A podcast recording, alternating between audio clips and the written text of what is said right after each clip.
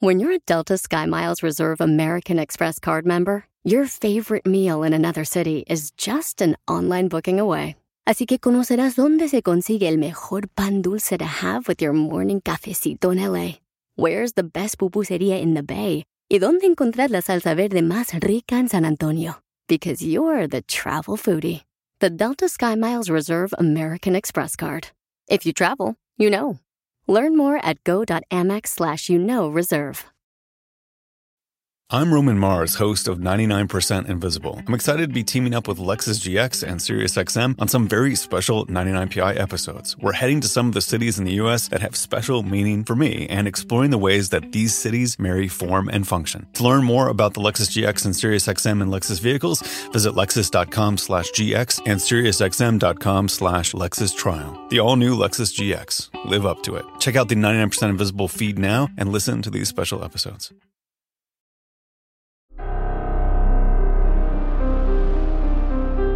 En Código Misterio encontrarás temas relacionados con energías, cuarzos, sanaciones, meditación, ovnis, fantasmas, pirámides, misterios inexplicables, culturas antiguas y continentes desaparecidos. Pero también nos remontaremos al conocimiento de nuestros ancestros para vivir una vida más sencilla pero plena. Bienvenidos.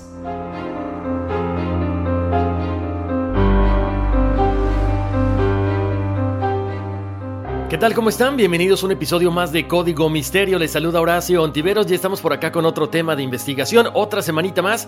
Qué rápido se está pasando el tiempo. La recomendación, como siempre, es que vayan checando todo lo que vamos platicando en este episodio en las redes sociales de Código Misterio, Facebook e Instagram. Que pasen la voz de que estamos en las redes sociales, de que estamos en todas las plataformas de audio habidas y por haber, Apple Podcasts, Google Podcasts, Deezer, Amazon Music, iHeart, todas, todas.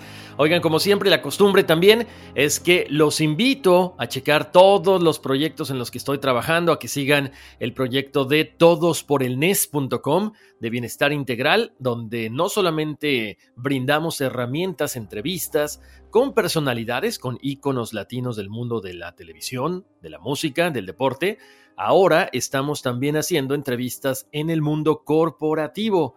Entonces, eh, como siempre los invito, es algo bien interesante platicar con los grandes directivos detrás de las grandes empresas a nivel internacional para que la chequen. Pueden ir, por supuesto, al canal de YouTube. Los invito a suscribirse, al igual que se suscriban al podcast de Todos por el NES o también All for NES. Y también, por supuesto, suscríbanse al podcast de Código Misterio para que les lleguen, como siempre, las notificaciones de los nuevos episodios y vayan a reírse un ratito con los memes, a sorprenderse con algunos de los videos que hacemos o que más bien ponemos en las redes sociales. Y por supuesto, saludos para nuestro buen amigo El Tarzán de Radio Láser, que todos los martes y los viernes nos permiten estar conectados con todos ustedes ahí con temas como siempre bien interesantes, algunos temas de los episodios que hemos tocado aquí en Código Misterio, otros temas que vendrán más adelante. Oigan, siempre que hablamos de maldiciones, nos viene a la mente, ya saben, películas, eh, algunas casas con fenómenos paranormales, algunas muñecas, por supuesto, como Anabel.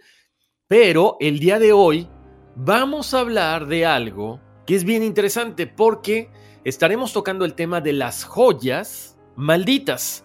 Joyas que han traído desgracia sobre personas, sobre sus familias ya saben, desde pérdidas económicas, incluso hasta la muerte. Como les decía, no solamente de aquella persona que la tuvo en sus manos, que la compró, a quien se la regalaron, sino también las futuras generaciones. Y lo más chistoso de este tema el día de hoy es que casi todo está relacionado con un continente. Está relacionado con Asia, está relacionado con la India, que increíble pero cierto, bueno, es uno de los lugares donde más diamantes se han encontrado, los diamantes más grandes que existen en el mundo provienen de ahí, por supuesto también de África. Entonces, vamos a platicar de todo eso el día de hoy en este episodio de Código Misterio y vamos a iniciar con la maldición del diamante Hope, que bueno, este diamante eh, tiene 45 quilates, es del tamaño de una nuez. Ojo, no es el mayor del mundo, no es el mejor cortado, pero la belleza radica en el color azul que tiene este diamante. Es un color azul intenso Y el día de hoy vamos a platicar acerca de dónde viene esta historia de que está maldito, de que todo aquel que lo posea, pues va a tener un final no muy bueno que digamos. Les comento, el francés Jean-Baptiste Tavernier, primer propietario conocido de este diamante, él lo describió como un hermoso diamante de color violeta. Para el siglo XVII, los marajás y rajás que gobernaban India, normalmente ya saben que, como lo vemos en las películas y como dice la historia, les encantaba engalanarse con joyas, piedras preciosas, porque esto representaba bueno, el poder que tenían, ¿no? De poder conseguir todas estas piedras preciosas, de poder conseguir todo este oro. Por supuesto, como les decía, desde la antigüedad la India siempre ha sido una fuente conocida por los diamantes y por aquel entonces el mayor mercado de joyas del mundo estaba en Oriente. Se comenta que el diamante Hope era originario de la fértil mina de Kolur o Koyur, situada en el reino de Golconda en el centro de este continente. El origen del diamante Hope está como siempre, rodeado por mucho misterio. Algunos dicen, chéquense nada más porque de ahí los, las otras piedras que vamos a platicar más adelante se dicen que tienen más o menos la misma historia. Este diamante Hope aparentemente fue usada como ojo en una estatua de la diosa Sita en un templo hindú. La maldición se habría desatado a partir del robo en el siglo XVII, cuando un mercader de origen francés, como les decía ahorita, Jean-Baptiste Tavernier, según los rumores, él se lo había robado y posteriormente, bueno, como buen comerciante de, de piedras preciosas, de gemas, él había realizado algunos viajes a la India, posteriormente había adquirido este diamante o sustraído o robado, como le quieran llamar, porque incluso él en varios viajes que hizo a la India reseñó, o sea, puso en sus memorias todos los diamantes, todas las piedras que él obtenía, pero nunca especificó cómo había adquirido este diamante. Por eso se rumora que quizá se lo había robado o alguien se lo había hecho llegar, bueno, pues de una forma un poco extraña, ¿no? Como les decía, todas las piedras eh, de más de 10 quilates halladas en esta región específicamente de Golconda tenían que ir a parar a manos del sultán porque, bueno, él tenía que hacer ostenticidad de todo lo que había encontrado en su, en su país. Por supuesto, estas piedras eran, eh, bueno, pues siempre resguardadas por guardias para que ninguna desapareciera. Quien normalmente pretendía querer robar este tipo de piedras Primero era sometido a tortura, sometido a latigazos o incluso podía perder la vida dependiendo el tamaño de la piedra preciosa. Para 1668 comienza la cuestión de cómo se empieza a mover este diamante por el mundo. En 1668, Jean-Baptiste se reúne con Luis XIV en el Palacio de Versalles y le vende la piedra azul, además de otras piedras más que él trajo de la India. Bueno, en este momento se escribe la historia de un famoso diamante azul en forma de corazón, cortado al estilo indio, en ese entonces con un peso de 112 quilates. Una vez adquirida por el rey francés Luis XIV en 1668, es dividida en una piedra de menores dimensiones que se le conoce como el diamante azul de la corona, y esta piedra se queda en posesión de la familia real durante tres generaciones hasta que Luis XVI se la obsequia a Antonieta o a María Antonieta el día de su matrimonio, y por supuesto ya sabemos en qué termina todo esto, para 1793 la cabeza de la pareja rueda por la guillotina. Pocos años después, el joyero de la corte talla este diamante, lo pule y es cuando lo deja en 67 quilates. O sea, se pierde casi la mitad del tamaño, pero dicen que se vuelve más eh, bonita, más atractiva, gana más brillo. La difusión de esta luz era algo muy importante que durante el Renacimiento los artistas de las piedras preciosas buscaban. Además, Luis XIV, como era llamado el Rey del Sol, Precisamente este diamante se había convertido en un símbolo de conocimiento, de belleza, de divinidad y magnificencia. Como les decía, el diamante azul pasa de Luis XIV a Luis XV en su momento, quien lo introduce en la insignia de la Orden del Toisón de Oro, de la que él había sido nombrado caballero. Este toisón de oro, para muchas personas les puede llamar un poquito la atención, es el famoso vellocino de oro, pero en este caso estamos hablando de la Orden de Caballería fundada en 1429 por el duque de Borgoña y conde de Flandes, Felipe III de Borgoña. Esta es una de las órdenes de caballería más prestigiosas, más antiguas de Europa y está muy ligada a la dinastía de los Habsburgo y las coronas de Austria y España. Como les decía, básicamente los últimos monarcas que fueron eh, los que usaron esta, esta joya, bueno, pues fueron Luis XVI y María Antonieta. Ahora, en 1792, durante la Revolución Francesa, un grupo de saqueadores se cuela por las ventanas del depósito real, se roba el diamante y además otras joyas de la corona. A partir de ese momento, no se sabe qué pasa durante varios años con este diamante.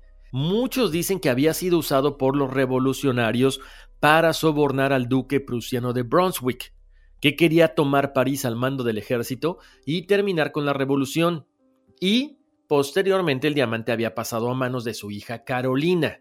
Otros dicen que uno de los objetivos de Napoleón Bonaparte era recuperar precisamente las joyas de la corona francesa que tenía que ver con el honor de este país. Para 1809 ya había recobrado una parte de las joyas, pero le seguirían faltando dos piezas imprescindibles. ¿Cuáles? La que les decía ahorita, la insignia de la Orden del Toisón de Oro y por supuesto el diamante Hope. Para 1812 aparece un diamante azul, pero de menor tamaño, de 44 quilates, y estaba en manos del el famoso londinense Daniel Eliasson, que era un rico comerciante de diamantes. Y ahí es cuando empieza a haber ciertas cosas, ciertas diferencias en las historias. Muchos creen que la piedra había sido cortada en dos partes, que la otra, que era de 13 quilates aproximadamente, había sido subastada en Ginebra a finales del siglo XIX. Según Richard Curran, rector interino y subsecretario de Museos e Investigación del Instituto Smithsonian y autor de una obra sobre el famoso diamante, en los años 20 y 30 de aquel siglo, el diamante pudo haber estado en manos del rey inglés Jorge IV. ¿Por qué toma el nombre de Diamante Hope? Aquí viene el punto. Henry Philip Hope, el pertenecía a una próspera familia de comerciantes y banqueros que procedían de Ámsterdam y se habían establecido en Londres. En 1851, Henry Thomas Hope, que había heredado este diamante de su tío, lo exhibe en una exposición universal de Londres celebrada en el Crystal Palace. Se comenta que Henry conserva este diamante hasta los 54 años. En 1901, su nieto Lord Francis Hope decide desprenderse del diamante y se lo vende a la empresa joyera Joseph Frankel's Son Company. Poco después es cuando los periódicos empiezan a publicar la noticia de que tiene este diamante una maldición, porque empiezan a narrar todo lo que había pasado a esta gente. Ahora sí, vamos por partes. Había un comerciante turco que se llamaba Selim Habib, que lo adquirió y lo vendió en 1909 a un joyero parisino que se los pasa después a los famosos hermanos Cartier. Ese mismo año, el buque en el que viajaba el comerciante turco Habib se hunde frente a Singapur y el comerciante se ahoga en un mar infestado de tiburones. Luego, May Yohi, ex mujer de Lord Francis Hope, creyó que ella también formaba parte de esta maldición.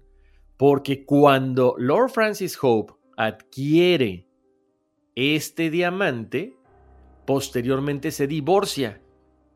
Ella, aprovechando todo este boom de que supuestamente había una maldición detrás de esta joya, escribe un libro que se llama The Mystery of the Hope Diamond. Lanza una película del mismo nombre, en la que ella aparecía junto a un joven Boris Karloff, que era uno de los actores más famosos de esa época, pero fue un fracaso. Por lo tanto, se contaba otra cosa más dentro de la maldición del diamante Hope. Para 1920, Yogi Siguió actuando para mantenerse a sí misma y a su nuevo marido John Smuts, que estaba inválido. Ellos se instalan en Nueva Inglaterra, trataron de remodelar una granja en New Hampshire, convirtiéndola en la posada Blue Diamond Inn. Pero esta posada se incendia y se queda reducida a cenizas. Por lo tanto, Mei Yohi acabó durante la Gran Depresión limpiando pisos. Nos damos cuenta, ahí ya viene toda esta consecuencia de las aparentes maldiciones. Ahora, déjenme hacer una pausa porque a comienzos del siglo XX es cuando se comienzan a descubrir más diamantes en Sudáfrica. Pero a diferencia de las piedras de la India, estas eran muy bonitas, pero no tenían estas historias paranormales o fascinantes detrás de todo esto. Por eso es cuando los hermanos Cartier comienzan a hacer más famosa esta historia de el diamante Hope, el diamante maldito, porque los clientes querían tener ese tipo de joyas, algo relacionado con lo paranormal. Ned y Evelyn McLean, ellos eran uno de los matrimonios más ricos de Estados Unidos, eran clientes muy, muy frecuentes de los hermanos Cartier, por lo tanto, en 1910, Pierre Cartier le cuenta a Evelyn la historia de este diamante azul, mientras ellos estaban viajando por Europa. La verdad, ella no le gusta mucho la forma en la que estaba engarzado este diamante. Por lo tanto, él trata de hacer algo diferente. Él crea una base de platino rodeado de 16 diamantes pequeños, transparentes, y en medio pone el diamante Hope. Y es cuando, bueno, Evelyn McLean dice, ¿sabes qué? Sí, sí me gusta.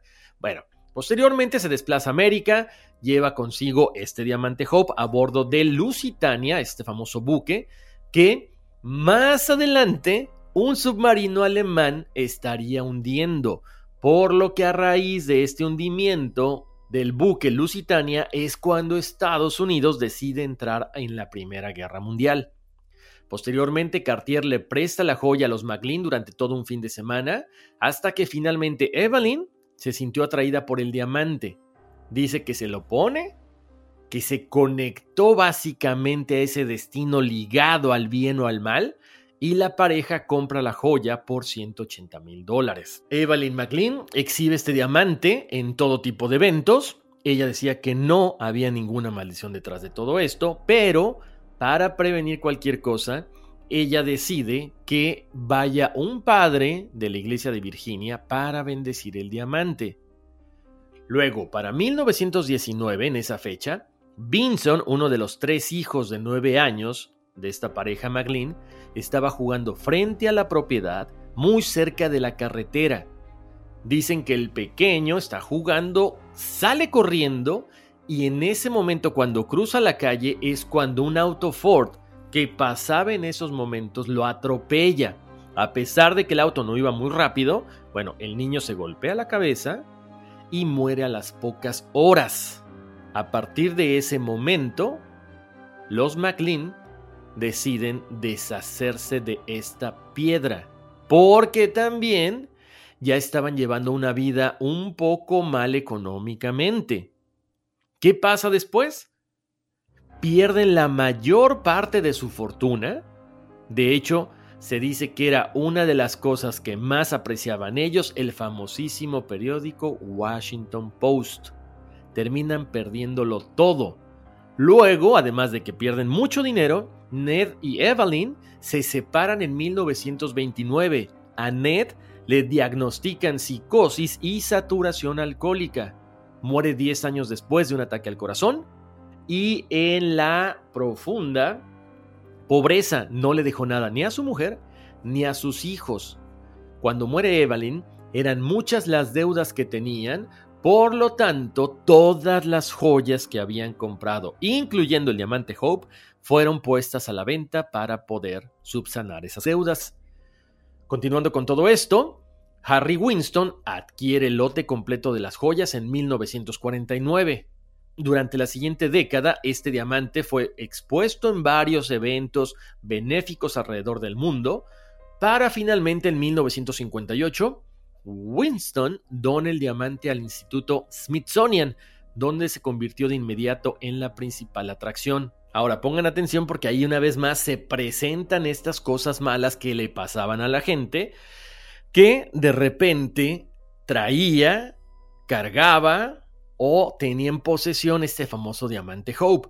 Winston, cuando dona este diamante al instituto Smithsonian, decide mandarlo por correo, pero en un paquete muy sencillo, asegura por supuesto el paquete en un millón de dólares, y James Todd, de 34 años en ese entonces, fue el cartero que recibe el encargo de llevar el diamante hasta el museo. Cuando apenas había pasado un año de que este cartero entregara el paquete al museo, comenzaron las desgracias. Primero, un camión le aplastó la pierna. Después tuvo un accidente de auto, su mujer muere de un ataque al corazón y su casa se incendia. Por suerte, no había nadie en su casa durante esos momentos. Algo que más adelante comenta Todd al Washington Post es, no sé por qué, Supuestamente el maleficio debería afectar solamente a los propietarios del diamante. No entiendo por qué yo corrí con esta mala suerte. Importante comentar que ya tiene más de 70 años este diamante en el museo y ya no se han producido ningún tipo de cosas negativas. Por lo tanto, es algo que siempre quedará en la duda de mucha gente. Si en verdad este diamante estaba maldito o simple y sencillamente fueron coincidencias que afectaron a todas las personas que tocaban esta hermosa joya que además se considera que puede tener un valor entre los 250 y los 300 millones de dólares solamente. ¿Cómo la ven? Oigan, antes de continuar vamos a ir a una pausa comercial. Pero regresamos rapidísimo aquí a Código Misterio hablando acerca de las joyas malditas.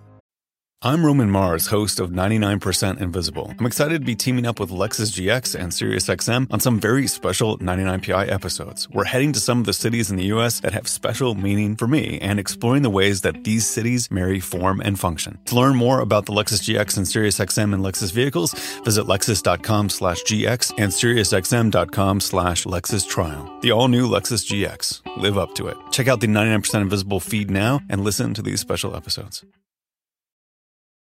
eBay Motors es tu socio seguro. Con trabajo, piezas nuevas y mucha pasión, transformaste una carrocería oxidada con 100.000 millas en un vehículo totalmente único. Juegos de frenos, faros, lo que necesites, eBay Motors lo tiene. Con Guaranteed Fee de eBay, te aseguras que la pieza le quede a tu carro a la primera o se te devuelve tu dinero. Y a estos precios, quemas llantas y no dinero. Mantén vivo ese espíritu de Ride or Die, baby, en eBay Motors. ebaymotors.com. Solo para artículos elegibles se aplican restricciones.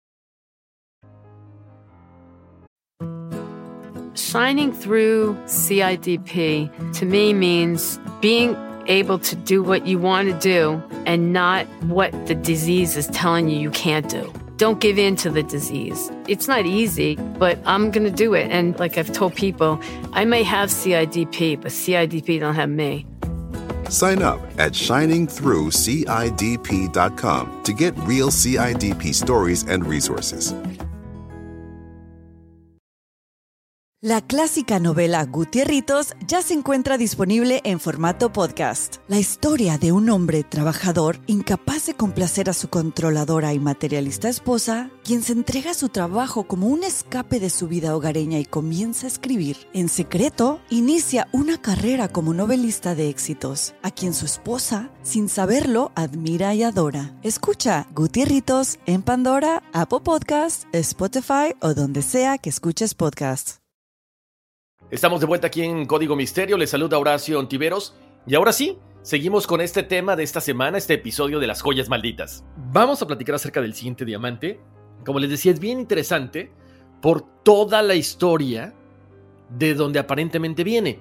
A este diamante se le conoce como el Ko y Nur. Este significado en español es montaña de luz cuando originalmente se encuentra, pesaba 186 quilates y tenía un corte irregular ovalado que lo hacía el diamante más alargado conocido. Actualmente, ya saben, después de que se pule, después de que se monta en diferentes coronas, en diferentes pendientes, en diferentes dijes, solamente tiene 105 quilates, pero sigue siendo uno de los diamantes más grandes del mundo. Este diamante es propiedad de la corona británica, está en la Torre de Londres junto a la corona de San Eduardo y los cetros soberanos. Este diamante está interesante porque tiene que ver ya con política, con traiciones y sobre todo con poder. Se dice que este diamante Koh-i-Noor está impregnada de diferentes anécdotas, pero que solamente afectan a los hombres, nunca a las mujeres porque desde que llegó a manos de la reina Victoria en 1849 y tras cortarlo, ha estado en la corona y nunca le ha pasado nada a las mujeres. Antes de que la realeza británica lo confiscara en 1849, esta belleza de diamante ya se le había asociado a varias muertes. La primera, a la del emperador indio Shah Jahan, responsable por la construcción del Taj Mahal y de todos sus descendientes. De hecho, por Europa había un libro que estaba circulando que hablaba de la historia del Kuinur según el relato de un viejo Sikh que afirmaba que había varias versiones acerca del origen de esta joya. La primera leyenda nos dice que fue usado como ojos para un ídolo de Sri Ranga cuya casa estaba en un templo de Mysore. No se sabe exactamente qué fue lo que pasó con el otro ojo de Sri Ranga, pero tras conocer la leyenda, muchos joyeros afirmaron que el gemelo de este diamante podría ser el diamante Orlov que pertenece a los rusos. Ahorita más adelante vamos a platicar de eso. No comamos ansias. Ahí les va. Otra de las leyendas se remonta a cientos de años atrás, específicamente al año 1304 esta persona que escribe el libro dice que en un campo cercano a Lahore había ocurrido un duelo entre dos semidioses, uno de los cuales llevaba el diamante en un brazalete. Este semidios pierde en la última batalla y cuando se recupera su cadáver se descubrió que le faltaba el brazo derecho. Se comienza a hacer una búsqueda para tratar de encontrar el brazo y por supuesto el brazalete, y es cuando se descubre debajo de una pequeña montaña este brazalete con todos los diamantes que traía alrededor y a partir de ese momento queda en posesión de los Rajas de Lahore, lo que les trajo una época de sangre y fuego contra los mongoles. La tercera leyenda, contada por los hindúes, afirmaba que fue encontrada en el lecho de un río hace 5.000 años y que Karna, Raja de Anga, uno de los héroes del Mahabharata, la había usado como un talismán si nos damos cuenta, hay mucho misticismo detrás de la aparición de este diamante en específico. Les cuento, Shah Jahan, que fue un emperador mongol, él dice que más o menos en 1628, él ordenó la construcción de un nuevo trono en el que manda poner piedras preciosas, gemas y todo tipo de metales preciosos también. Entre ellas, por supuesto, estaba este diamante que se colocó en un pavo real y algunas fuentes afirman que se puso a modo de corazón. Otros decían que había un par de diamantes que se usaban como ojos en este trono. El trono de Sayahan, imagínense que tardó siete años en construirse, costando cuatro veces más que el Taj Mahal, que también en ese momento estaba en construcción. ¿Qué pasa después? Bueno, la ostenticidad de este imperio mongol a lo largo de los años se extiende por el mundo, la gente comienza a darse cuenta de que hay mucho dinero, de que hay muchas joyas en este imperio, por lo tanto, para 1739, el emperador persa Nader Shah ataca Delhi, mucha gente falleció, pero además arrasaron y saquearon con todo lo que estaba en la ciudad incluso algunas de las joyas. Nader Shah acepta retirarse a cambio de las llaves del tesoro real, incluyendo el famoso trono de pavo real, que a partir de entonces sirvió como símbolo del poder imperial persa. Nader se lleva consigo los diamantes, Koh-i-Noor y Darya Yenur, que significa mar de luz. Las tropas persas salen de Delhi a principios de mayo de 1739 con elefantes caballos, camellos y cargados con todo este tesoro que habían capturado. De hecho, aquel botín que fue tomado de la India fue tan grande que Nader no cobró impuestos en Irán por un periodo de tres años.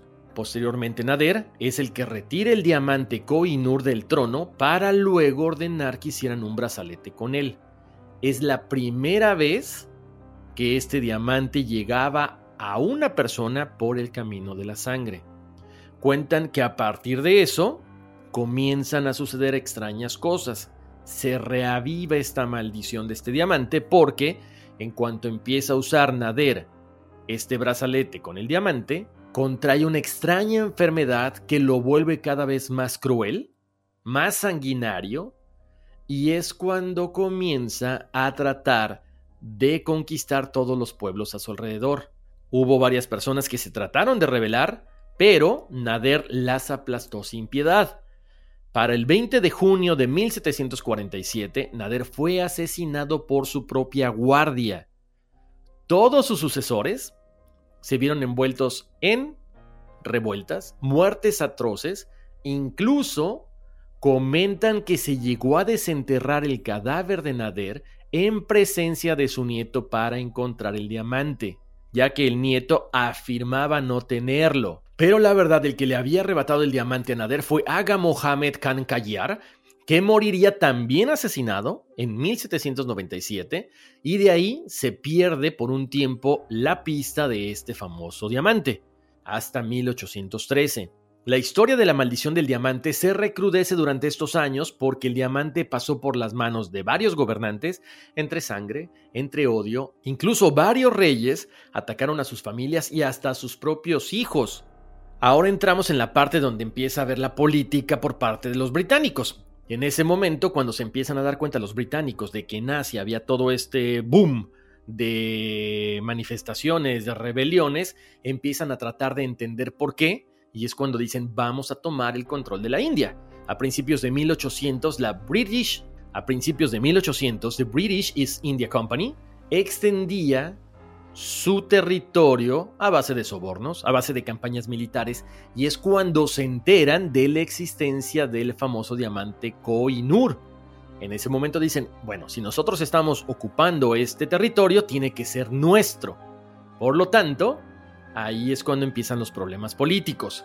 Para 1813 el diamante llegaba a las manos del poderoso fundador del imperio Sikh, Ranjit Singh, pero lo curioso de este personaje es que él ve en esta joya no solamente la belleza, no solamente el valor económico, sino que ve en el diamante una especie de poder espiritual y místico que incrementa aún más el interés por parte de los ingleses para tratar de recuperar esta joya. Ranjit, como Ranjit, conocido como el León de Punjab, presentó la joya como la encarnación del pueblo y del país de los Sikh y siempre la llevaba puesta por todos lados, como normalmente hacían los nobles indios. El imperio Sikh, surgido tras la disolución del ejército confederado de Punjab, formado por diferentes misl o estados soberanos Sikh, se funda hacia 1801, creando un estado unificado al noroeste de la India.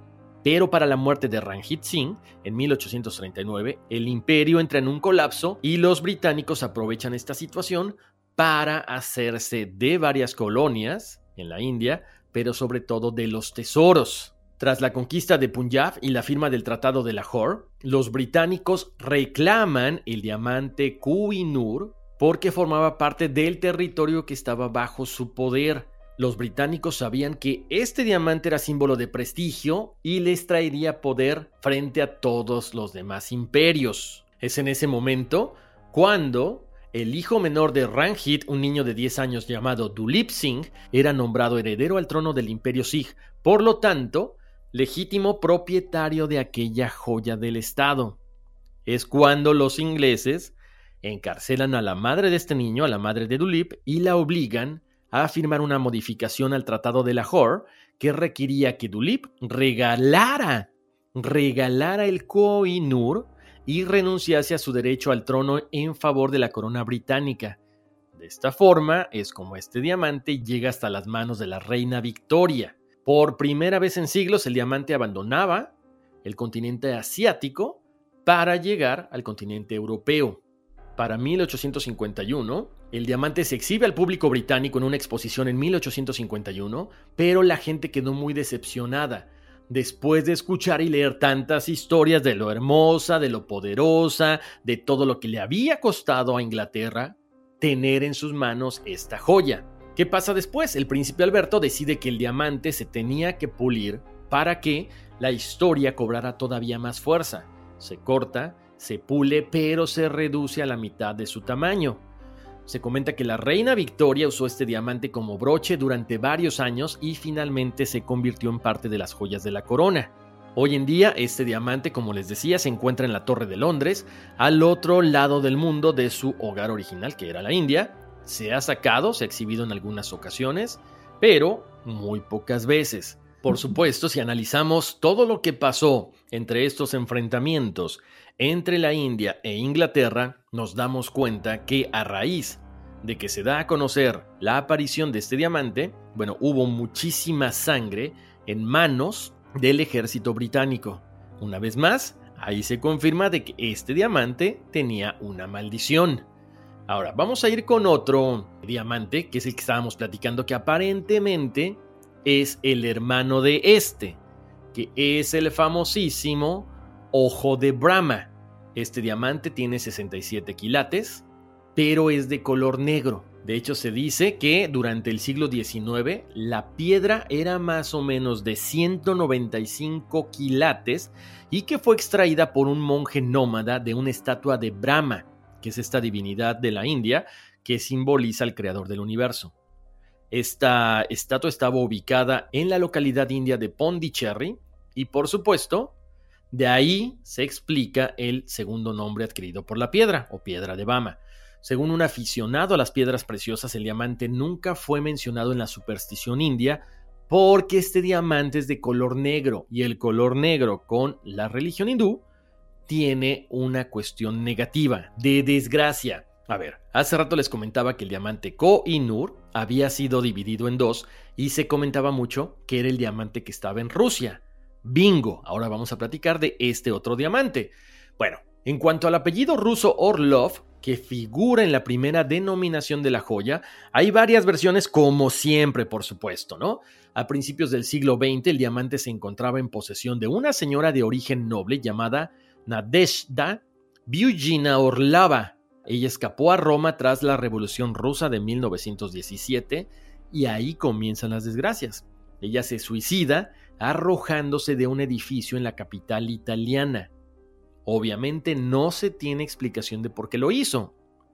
El nombre de la piedra también proviene de otra representante de esa familia, que es la princesa Nadezhda Orlova, hija del duque ruso Pedro Romanov. Supuestamente ella traía este diamante negro en el Reino Unido en el siglo XVIII y según se comentó en la prensa, ella se quitaría la vida, aunque la familia lo negó. Otra de las víctimas de esta piedra maldita fue Leonila Viktorovna Variantinsky. Ella también era de la nobleza rusa que había huido a la famosa ciudad eterna y se había suicidado después de haber usado este diamante Orlov. Para 1932 la piedra apareció en Estados Unidos, donde la importó el comerciante de diamantes G.W. Paris, hombre del que tampoco se conoce demasiado, pero una vez que vende esta joya, se suicidó a las pocas semanas arrojándose desde un edificio en Nueva York. Como les decía, para los años 1950 el propietario de este diamante Orlov lo convirtió en una piedra de 67 quilates, que es como se conserva hasta la actualidad. Este diamante, esta piedra preciosa, ha sido subastada durante varias veces a lo largo del siglo XX, pero, bueno, aparentemente está en manos de la actriz estadounidense Felicity Hoffman. Como les decía, siempre detrás de todas estas piedras hay mitos. Hace rato les decía que a un monje aparentemente le había hurtado y a raíz de eso es que comienza precisamente la maldición de esta famosísima gema. Ahora les voy a hablar de la siguiente piedra, el famoso Delhi Purple Sapphire, que es en realidad una amatista. Durante muchos años se pensó que era un zafiro, pero bueno, al darse cuenta de que era una amatista, se le dio esta asociación con mala fortuna, con suicidio. De hecho, su último propietario, el científico Edward Heron Allen, intentó liberarse de ella en múltiples ocasiones, pero siempre se la terminaban devolviendo. Tras la muerte de este científico, en 1943, la piedra fue donada al Museo de Historia Natural de Londres con un inscrito donde advertía a sus futuros dueños, tal cual. A esta piedra también se le conoce como la gema del dolor. Este objeto, como les decía, para muchas personas trae muerte, no solamente suicidios, muerte accidentales, profundo dolor, porque, para empezar, la maldición también de esta piedra comienza cuando fue robada por un soldado británico del templo de Indra, que es el dios hindú de la guerra y el clima, en Kanpur, India, durante un motín en 1857. Antes de salir de la India, este soldado de caballería de Bengala, el coronel W. Ferris, tomó lo que él creía que era un zafiro púrpura del templo. Luego regresa a casa con su familia.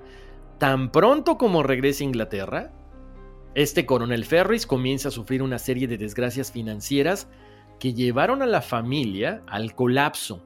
Al principio Ferris dijo que era una cuestión que él había tenido la culpa, que él había tomado malas decisiones, pero muy pronto muchos de los miembros de la familia también sufrieron varias enfermedades y es cuando todos coinciden en que la desgracia había llegado a partir de que la joya había caído en manos de la familia. Sus temores se confirmaron cuando le prestaron la piedra a un amigo de la familia que inexplicablemente se suicidó. La piedra fue entregada a Edward Heron Allen, como le decía, este científico escritor en 1890, y a partir de ahí, bueno, comenzaron a suceder diferentes cosas. Fíjense lo curioso de este caso. Cuando esta piedra llega al famoso científico en 1890, él de repente dice, ¿sabes qué? Efectivamente, creo que están sucediendo cosas muy extrañas, fenómenos que yo no quiero estar involucrado, de mala suerte, de muertes, de cosas negativas. Por lo tanto, cuando le regresan a él varias personas que había tratado de vender esta joya, dicen, ¿sabes que no queremos nada que ver con esta pieza? Él se frustra va hacia el canal de Regents, avienta la joya y dice, por fin me deshice de esta maldición. Pero esto es como de película. Unos meses más tarde, la piedra había sido encontrada por alguien y se la habían llevado a un joyero local. Este joyero, por supuesto, reconoce que era esta piedra preciosa de Heron Allen y le devuelve el anillo. Entonces, era, no sé, no, se sé si se acuerdan cuando de repente uno dice que, que, está jugando la Ouija y que no te puedes deshacer de ella y que aparece en tu casa. Hagan de cuenta, algo así por el estilo. Este Heron Allen se queda con la joya. Un día, un amigo de él que es cantante se la pide prestada y, misteriosamente, a raíz de que la usa, nunca más fue vuelto a ser contratado. A partir de ese momento se acabó su carrera como cantante. Después de esta situación, Heron Allen empaca este zafiro en siete cajas llenas de amuletos. Luego lo depositó en la caja fuerte de su banco con instrucciones de que no se abriera hasta después de su muerte. Él decía que este zafiro estaba maldito y manchado con la sangre y deshonor de todos los que lo habían poseído. En 1944 Heron Allen muere y a pesar de que insistió en que la caja que contenía este zafiro no debía abrirse hasta dentro de 33 años después de su muerte, su hija optó por enviarla al Museo de Historia Natural, hasta que en 1972 el curador del museo Peter Tandy la encuentra junto con una pequeña leyenda que decía, quien abra esta caja, haga lo que quiera con ella. Mi consejo, sin embargo, es tirarlo al mar. Obviamente esta advertencia no fue escuchada por nadie. Y para el año 2000, John Whitaker, que era exdirector del equipo de micropaleontología de este famosísimo Museo de Historia Natural, dice que llevó la amatista al primer simposium anual de la Sociedad Heron Allen. Quizá la maldición todavía seguía a esta familia, a todo el que lo poseyera, porque de pronto dice que el cielo se puso negro, que fueron alcanzados por una tormenta eléctrica, la más terrible que hubieran experimentado. De hecho, su esposa le comentó, ¿por qué trajiste esta maldita piedra? Después del segundo simposium, se enfermó con un virus estomacal y, ya por tercera vez, tuvo muy mala suerte, incluso tuvo un cálculo renal. O sea, como les digo, la maldición de estas piedras está latente hasta que han llegado a los museos. donde no se tocan, donde no se manipulan, donde no se usan. Quizá, como les decía, al ser India un país tan espiritual y sobre todo que fueron eh, robadas de diferentes ídolos, de diferentes estatuas de dioses, quizá por eso la maldición ha seguido a todas estas personas que osaron tocarla. Bueno, me gustaría escuchar qué opinan ustedes acerca de estas piedras, acerca incluso de las maldiciones. ¿Creen que existan? ¿Creen que es como una predisposición de que, ay Dios mío, estoy pensando mal y entonces la, la mala suerte me perseguirá por siempre a mí y a mi familia? Bueno, como siempre, me encantaría escucharlos. Déjenme sus comentarios en las redes sociales, Facebook e Instagram. Ahí estamos como Código Misterio. Escríbanme también. Me pueden preguntar cualquier cosa, cualquier consulta en contacto arroba códigomisterio.com. Y por supuesto, los invito a descargar todos los episodios de Código Misterio en Apple Podcast, Spotify, Google Podcast, eh, Deezer, en todas las plataformas de audio que ustedes quieran.